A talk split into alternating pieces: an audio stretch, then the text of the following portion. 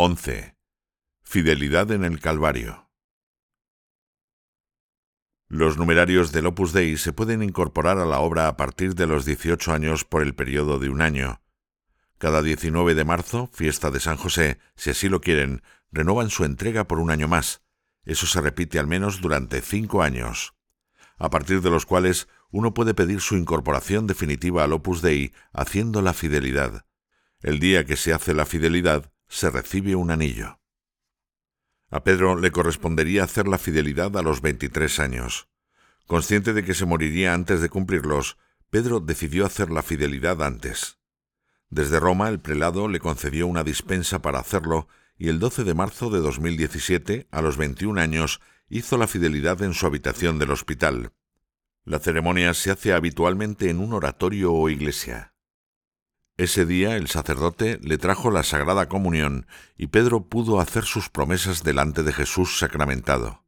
Fue una prueba más de amor a su vocación. Con el tiempo los dolores físicos fueron evidentes. De hecho, cuando le transfirieron a la unidad de control del dolor, tardaron varias semanas en conseguir calmar sus dolores. Se probaron muchos tratamientos, pero ninguno parecía solucionar el problema. Como último recurso, decidieron implantarle una bomba de morfina que la suministraría casi constantemente. Al poco rato se le empezaron a caer las lágrimas a Pedro. Todos creían que lloraba de dolor y pensaban que no había hecho efecto. No, no es eso, contestó. Es que es la primera vez en muchos meses que no siento el dolor. El médico confesó más tarde a sus padres que el tratamiento del dolor de Pedro había sido uno de los casos más difíciles de su carrera. Otra cosa que le hacía sufrir a ratos era la atención que recibía. A Pedro le molestaba molestar, prefería tratar de hacer por su cuenta todo lo que podía hacer solo. Pero a ratos se frustraba con sus limitaciones y se le saltaban las lágrimas. Era muy duro para él darse cuenta de que cada vez podía hacer menos y tenía que pedir más. Al ir perdiendo facultades en sus últimas semanas, le costó mucho tener que aceptar ayuda incluso para necesidades muy básicas, pero aprendió a ser humilde y a obedecer también en aquello. A pesar de los sufrimientos que tenía, Pedro no aflojaba en su plan de mortificaciones y sacrificios.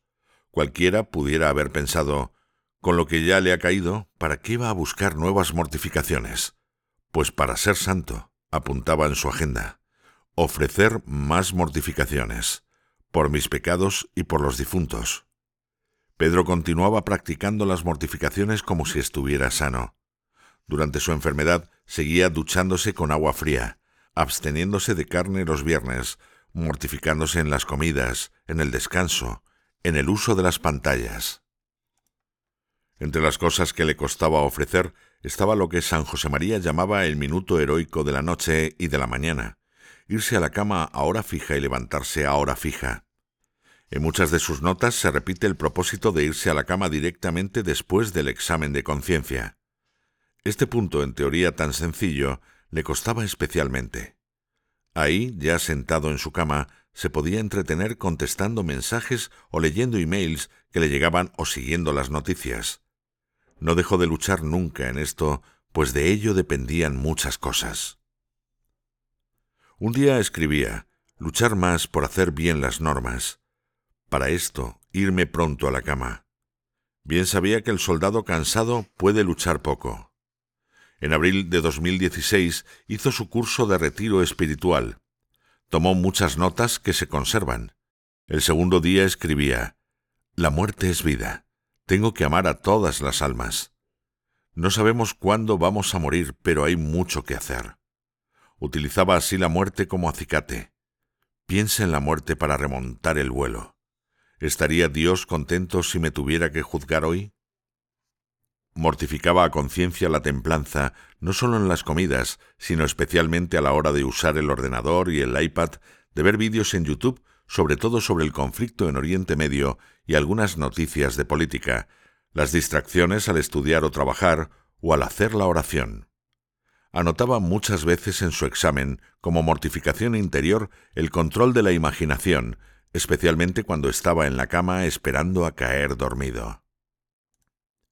Seguir a Cristo significa negarse a uno mismo. Escribía un día.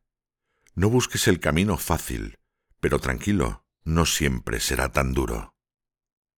La virtud de la humildad es don y es conquista. Muchas veces a Pedro le ayudaba a su madre o su padre, otras veces Patricio, que era médico. En una ocasión Patricio le pidió a Javier que ayudara a Pedro a limpiarlo antes de salir del baño, porque quería que aprendiera y así pudiera dar descanso a su madre. Al ver a su madre allí, Pedro se enfadó, pero ¿por qué no lo hace mi madre, que está ahí fuera? Javier le contestó que el médico quería que otros también aprendieran para cuando su madre no estuviera. Al oír aquello, Pedro bajó la mirada, se quedó en silencio unos segundos, respiró hondo y le explicó a Javier lo que tenía que hacer. Nunca más volvió a quejarse de que le ayudaran pero era muy visible lo mucho que le costaba mostrarse así de vulnerable, incapaz incluso de limpiarse después de ir al baño. En su oración pedía muchas veces la virtud de la humildad. La mayoría de las veces sencillamente escribía la palabra humildad en su examen, o hacía referencia a la falta de humildad. Ser más humilde. Me enfado porque soy soberbio. Apuntaba sus enfados en el examen. Me estoy enfadando más con la gente. Me he enfadado con los niños españoles y con mis hermanos. Pedía la humildad para tener el valor de corregir a otros numerarios, para que los comentarios de los demás no le afectaran, fueran buenos o malos. Sin desanimarse. Más humildad, escribía otro día. El alma que lucha marca victorias y derrotas. He criticado la forma de conducir de otro, mal perdedor en el ajedrez. Apuntaba otro día en su examen para acordarse al preparar la confesión. En otra ocasión se enfadó con otra persona que estaba trabajando en su tesis doctoral. Cuando vino a visitarle un día, Pedro le recordó que tenía que escribir su tesis y que no debería de estar perdiendo el tiempo mientras estaba con él. Le mortificaba verse como una carga para los demás. Desde aquel día, quienes venían de Greygard a acompañarle no olvidaban traer un libro. Cuando el dolor no le dejaba dormir, al despertar lo notaba mucho más. Eran los combates más duros de aquella batalla mental, y en ocasiones le venían ataques de ansiedad. Esto no le había ocurrido antes de la enfermedad y solo le sucedió ocasionalmente en los últimos meses. Cuando más le afectaba, se iba a su habitación unos minutos a descansar y volvía más tarde, como si nada hubiera pasado. El enemigo nunca se rinde. Hasta el último instante intenta arrebatar almas a Dios. Entre las batallas que uno lidia cuando se acerca el final está la fe. Fe en que Dios está ahí, fe en que lo que ocurre tiene algún sentido. El enemigo no da nunca un alma por perdida hasta el final y sabe cómo atormentar a sus víctimas. A veces todo iba bien. Cuando en octubre de 2016 el dolor estaba más controlado, escribía en su oración. No tengo ninguna prueba de fe que me cueste. La vida es fácil. Esto le duraría pocas semanas, porque pronto vendría el enemigo a dar la batalla. Hacia el final de su enfermedad a Pedro le costaba mucho dormir, y en esos momentos le entraban tentaciones, algunas de ellas tentaciones fuertes contra la esperanza. ¿Y si no voy al cielo? comentaba a veces a aquellos con quienes tenía más confianza. Una de esas noches despertó a Andy, que dormía a su lado, y le dijo me pregunto cómo lo hizo Monse Grases cuando veía que se moría. Esto suele ocurrir siempre cuando la muerte se aproxima y es una oportunidad para abandonarse con confianza en la misericordia divina. Al fin y al cabo, el cielo siempre es un don. En otras ocasiones, desvelado a medianoche, venía el enemigo con tentaciones contra la santa pureza. En referencia a estas, anotaba en su examen acudir a la Virgen, levantarme cuando la batalla es dura. Era también motivo de sufrimiento el darse cuenta de que con el dolor se había vuelto más impaciente con los demás y le dolía porque cada vez le costaba más sonreír. Se le hacía difícil también físicamente porque el último mes tenía unas llagas en la boca que le dolían cuando sonreía. Alguien le comentó un día a Pedro que siempre se le veía alegre, pero le corrigió enseguida y le dijo que no, que aquello era porque le veía con buenos ojos. Le explicó que había momentos en los que le costaba mucho mantenerse alegre, pero sabía que era su batalla personal y que los demás no tenían por qué sufrirla. También le frustraba el dormirse durante la oración o la acción de gracias después de la comunión, o cuando ya en sus últimas semanas se dormía mientras estaba hablando con alguien. Sufría porque con la medicación no lograba rezar bien ni prestar atención a Dios y a los demás. El centro de su plan de vida seguía siendo la Eucaristía. Evidentemente hubo muchos días en que no le fue posible asistir a la Santa Misa o hacer su oración delante de un sagrario. Sin embargo, consiguió recibir la comunión casi siempre. En ocasiones, por las náuseas, no podía. Para lograr asistir a misa, se modificaba el horario en Greygard o se celebraba en su habitación. Cuando no era posible, le llevaba la comunión un sacerdote. Pedro nunca dejó de agradecer el esfuerzo que todos hacían para permitirle asistir a misa o recibir la comunión. Desde que se habituó a visitar a Jesús en el sagrario en el Colegio de Mallorca, no dejó de intentarlo cada día. Más adelante, cuando ya vivía con el huésped divino en la misma casa, trataba de no acostumbrarse y acudir muchas veces al oratorio. Que no me acostumbre, decía un día a otro que estaba a su lado, a tener a Dios en casa. En agosto de 2016, al hablar con su director espiritual, decidieron que durante un tiempo Pedro se dedicaría a hacer más visitas al Santísimo Sacramento en el oratorio. Al estar limitado físicamente, Pedro había notado que había reducido el número de visitas. A la semana siguiente, haciendo balance, apuntaba He hecho muchas más visitas al Santísimo Sacramento esta semana. La santidad es luchar por amor, no hay más. La última vez que logró bajar al oratorio tuvo que hacer un esfuerzo enorme en medio de sus dolores y con la ayuda de varios. Quiso ir a ver al Señor para devolverle la visita, ya que él venía a verle a su habitación todos los días. El hecho de que la misa fuera en centro de su vida espiritual se transmitía también en la manera en que fomentaba que todos pudieran asistir. Cuando ya estaba muy enfermo y su madre quería estar con él todo el tiempo posible, Pedro le pedía que fuera a misa y le sugería que no volviera hasta que hubiera acabado su acción de gracias. Cuando sólo podía recibir la comunión fuera de la misa, la solicitaba a diario y la recibía con gran devoción. Incluso cuando no podía hablar por las llagas que la quimioterapia le producía en la boca, siempre contestaba a las oraciones de la administración de la comunión. Y cuando ya no podía tragar bien, se le administraba una parte pequeña de la hostia consagrada o incluso unas gotas del vino consagrado llamado el sándwich. Un día, Father Sin le llevó la comunión, pero no encontró una mesa digna que hiciera de altar donde se pudiera dejar la teca, una cajita de plata que contiene una sagrada forma para llevarla a los enfermos. El sacerdote decidió depositarla sobre el pecho de Pedro, que estaba tumbado en la cama. Pedro se emocionó mucho y le falló la voz cuando Father Sin le explicó que él era el mejor altar que había en aquella habitación. En ocasiones le costaba confesarse con frecuencia. Aunque se proponía acudir a la confesión semanalmente, se le olvidaba a veces. En una de sus notas escribía Debo ir al Señor a que me cure, a que me cure el alma. Tengo que concretar un día a la semana para la confesión.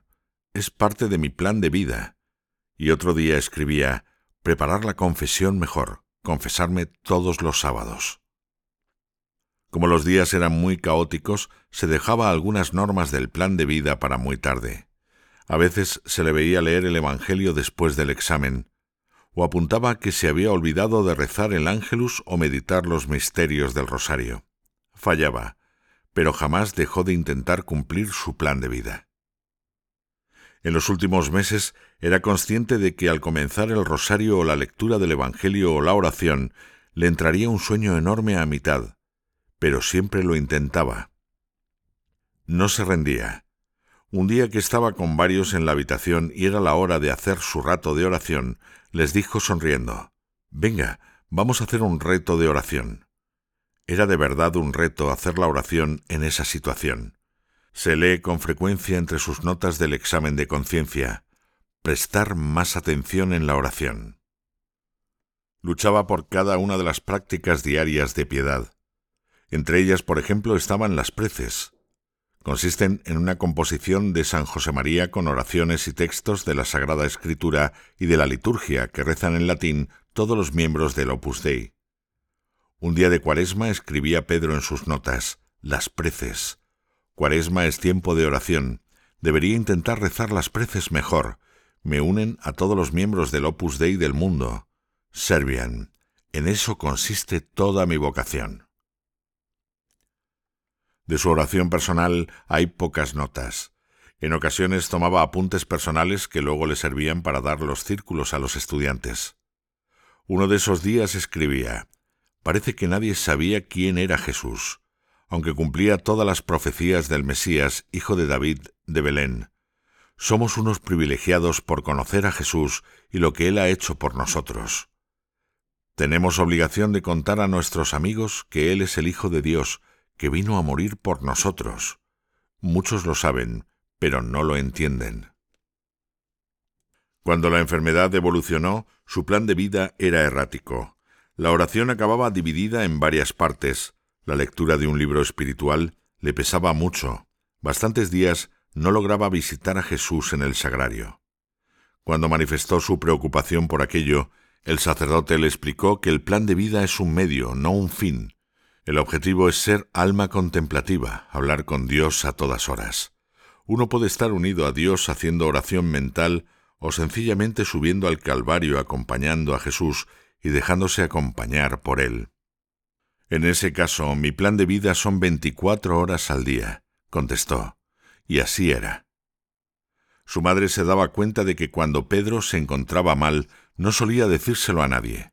Un día protestó y le dijo que, si no se encontraba bien, debía decirlo. Debía hacérselo saber a ella, y a Dios también. Pedro le sonrió y le dijo, Tú tranquila, que no dejo de hablar con él en ningún momento. Algo que le hacía sufrir a Pedro era el no ser capaz de ver los frutos apostólicos de todo aquello. Muchas veces, para animarle, la gente le contaba lo fecundo que era su sacrificio. Le contaban de almas de un sitio u otro que se acercaban a Dios.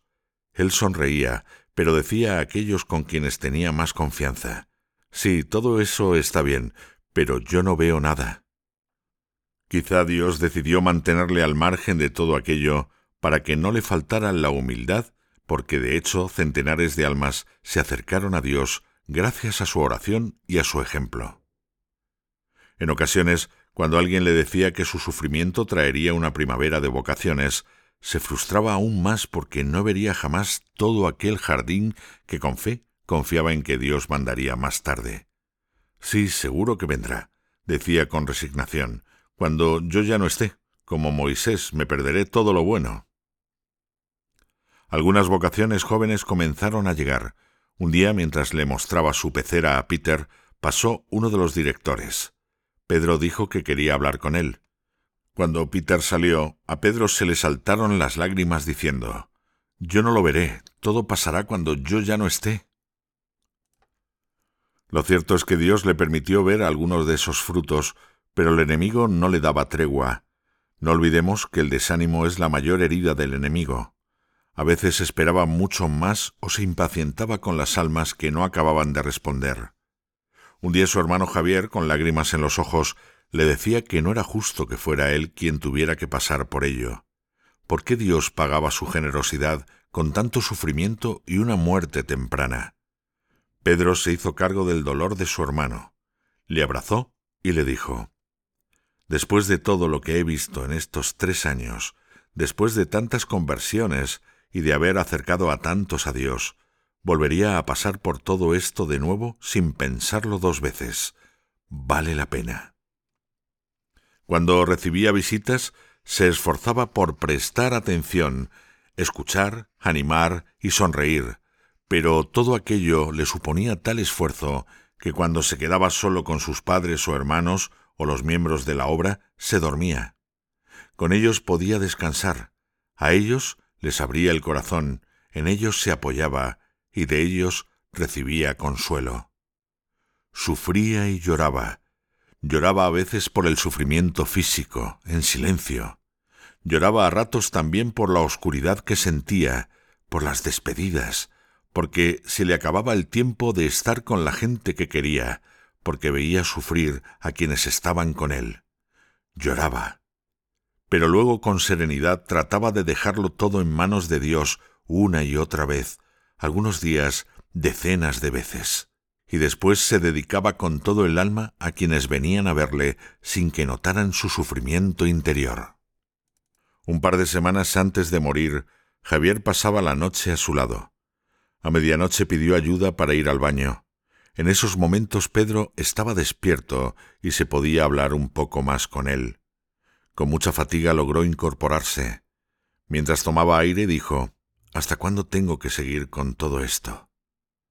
Javier le dijo que hasta que Dios quisiera, y trató de consolarle recordándole que todos estábamos muy agradecidos de que todavía estuviera con nosotros. Pedro se quedó en silencio, y al poco rato se acostó tranquilo. Como se ve, su serenidad no era fruto de no tener sufrimientos o de no darse entera cuenta de su situación.